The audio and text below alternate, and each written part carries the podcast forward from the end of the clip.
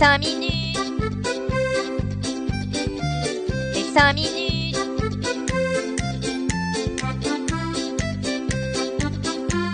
Les 5 minutes du coin. Bonjour à tous et bienvenue pour ce nouvel épisode des 5 minutes du coin. Encore une semaine pleine de records et surtout des records qui vont vers le haut et non pas l'inverse. Le Bitcoin a de nouveau atteint les 30 000 dollars, un prix qu'il n'avait pas retouché depuis plus d'un an. Ça met vraiment du baume au cœur de voir ça. Le and Grid Index, quant à lui, se situe dans le grid avec une valeur de 68. Pareil, ça faisait quand même un bon moment qu'on ne l'avait pas vu aussi haut. Après avoir eu la tête du Doge comme logo pendant presque une semaine, nous avons des news à propos de Twitter qui officialise son association avec eToro, un célèbre broker permettant l'achat et le trading d'actions et de crypto. Ce n'est plus un secret pour personne, Elon Musk souhaite que Twitter devienne une application incontournable en y intégrant de plus en plus de fonctionnalités, et on dirait qu'il a choisi de commencer par son terrain de jeu favori, c'est-à-dire la crypto. Il était déjà possible de voir sur Twitter des infos en temps réel avec le symbole du dollar quand vous le mettiez en recherche, et ces infos bah, provenaient d'Itoro. Bah, désormais, en faisant la même recherche, vous aurez la possibilité de cliquer sur un bouton vous amenant directement sur le broker afin de consulter le cours de l'action ou de la crypto en question, sachant que ces graphiques proviennent directement de TradingView. Connaissez-vous la célèbre histoire de MTGOX J'imagine que oui, parce que c'est quand même vachement célèbre. Pour ceux qui n'en auraient jamais entendu parler, c'est un exchange en faillite depuis 2014.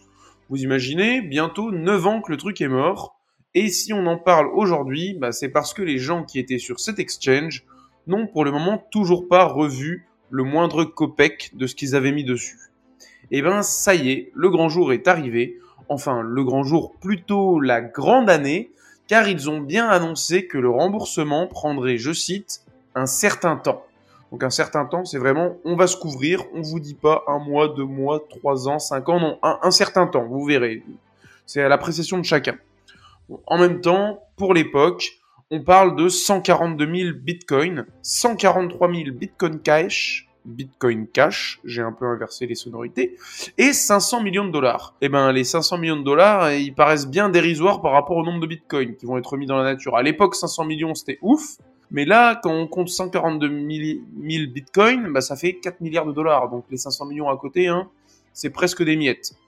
On peut quand même dire que ça reste une histoire qui se termine à peu près bien, mais vous imaginez quand même 10 ans à attendre pour récupérer ces, bah, sous.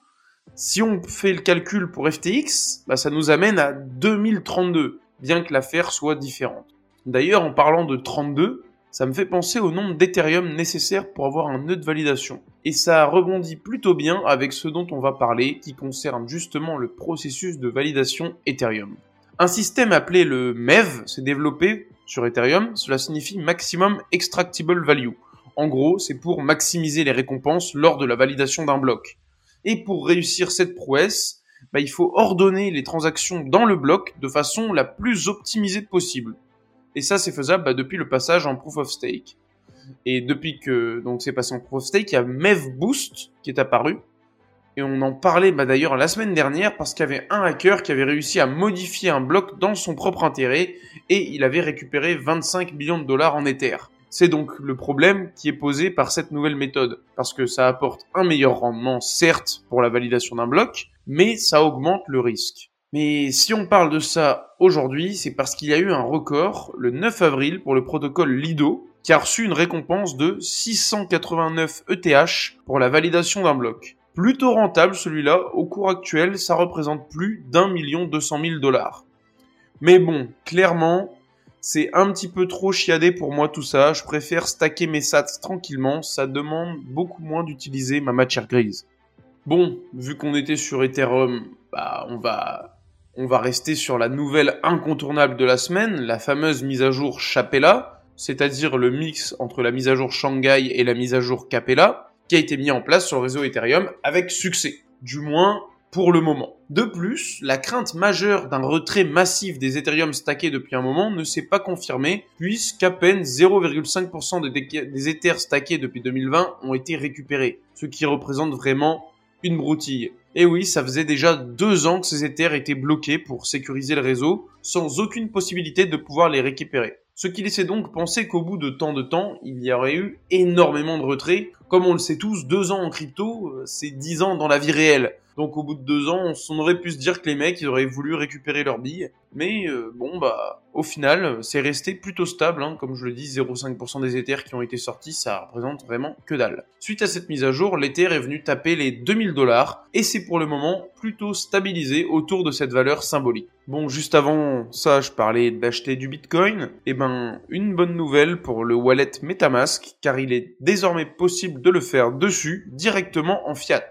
Bien sûr, vous pouvez également acheter d'autres crypto-monnaies que du Bitcoin. Ce qui est vraiment important comme nouvelle, c'est qu'avant, il n'était pas possible de dépenser son fiat sur Metamask. Il fallait passer par un exchange et transférer vers Metamask ou un, autre système d'achat, mais en tout cas, on ne pouvait pas acheter directement sur le Hot Wallet. Il est donc désormais possible d'acheter plus de 90 cryptos différentes avec sa carte de crédit ou encore PayPal ou par virement directement sur Metamask et tout cela dans plus de 189 pays différents pas mal du tout pour le petit renard roux. Ce qui est cool dans cette nouveauté, c'est que ça va permettre à des gens d'acheter de la crypto sans passer par un exchange, vu que les fonds seront directement sur votre hot wallet MetaMask. Car bien sûr, il existe déjà plein de solutions pour acheter des cryptos sans exchange, mais ça peut être compliqué pour euh, la personne lambda qui est un peu débutante et qui souhaite se lancer sans, euh, en ayant un, wallet non custodial. Bah là, ils pourront au moins commencer par un hot wallet, même si c'est conseillé de encore de décaler ses sous sur un cold wallet, c'est encore mieux plutôt.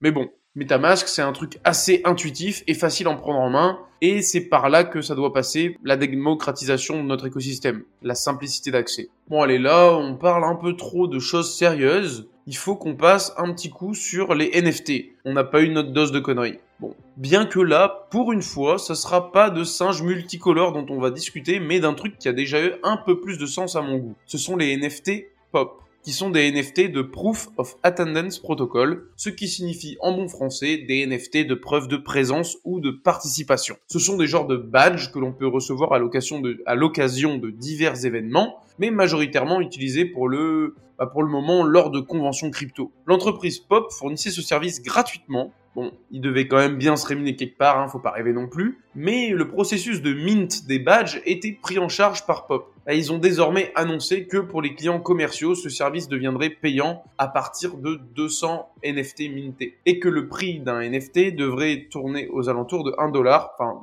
le prix du mint. Parce que les NFT en général sont donnés gratuitement aux participants des conventions, etc. Mais le prix du mint en lui-même, ce serait 1 dollar par NFT. Donc sur une convention de 1000 personnes, bah, ça, commence à faire déjà une petite somme sympathique juste pour, euh, bah, pouvoir minter ces NFT. Ce qui est certain, c'est que si on veut en faire pour le meetup Bitcoin Lille, bah, ça nous coûterait rien car on est moins de 200 personnes, donc pas de soucis.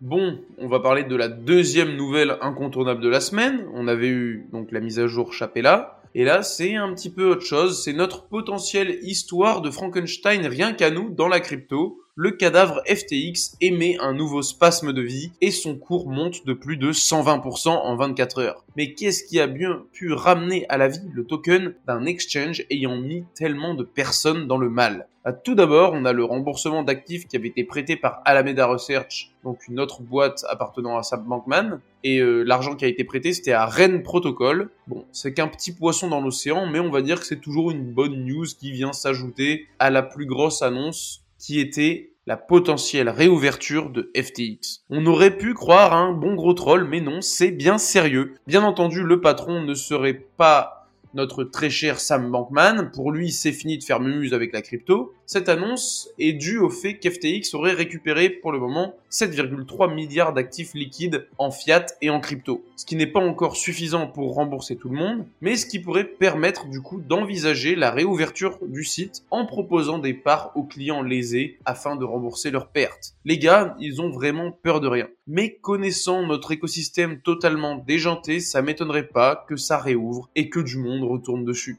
Terminons les informations de la semaine par un grand classique, une petite histoire de hack pour finir en beauté. C'est un exchange qui est concerné cette fois-ci. Ce dernier s'appelle BitTrue, un exchange très utilisé en Asie mais un peu moins connu dans nos contrées. C'est un des hot wallets de l'exchange qui a été compromis. Moi, quand j'entends ça, bah, je pense tout de suite à un des employés qui a voulu taper dans la caisse et qui s'est fait choper. D'autant plus que la seule nouvelle qu'on a à propos de ça, c'est que le problème a été résolu rapidement et qu'uniquement 5% des fonds de l'exchange étaient stockés dans ce wallet. Donc en gros, en disant ça, il nous communique simplement, ça va les gars, c'est pas grave, c'est 23 millions de dollars qui ont été dérobés. Le hacker a quand même réussi à se récupérer 1 million suite à la vente de tokens Kant.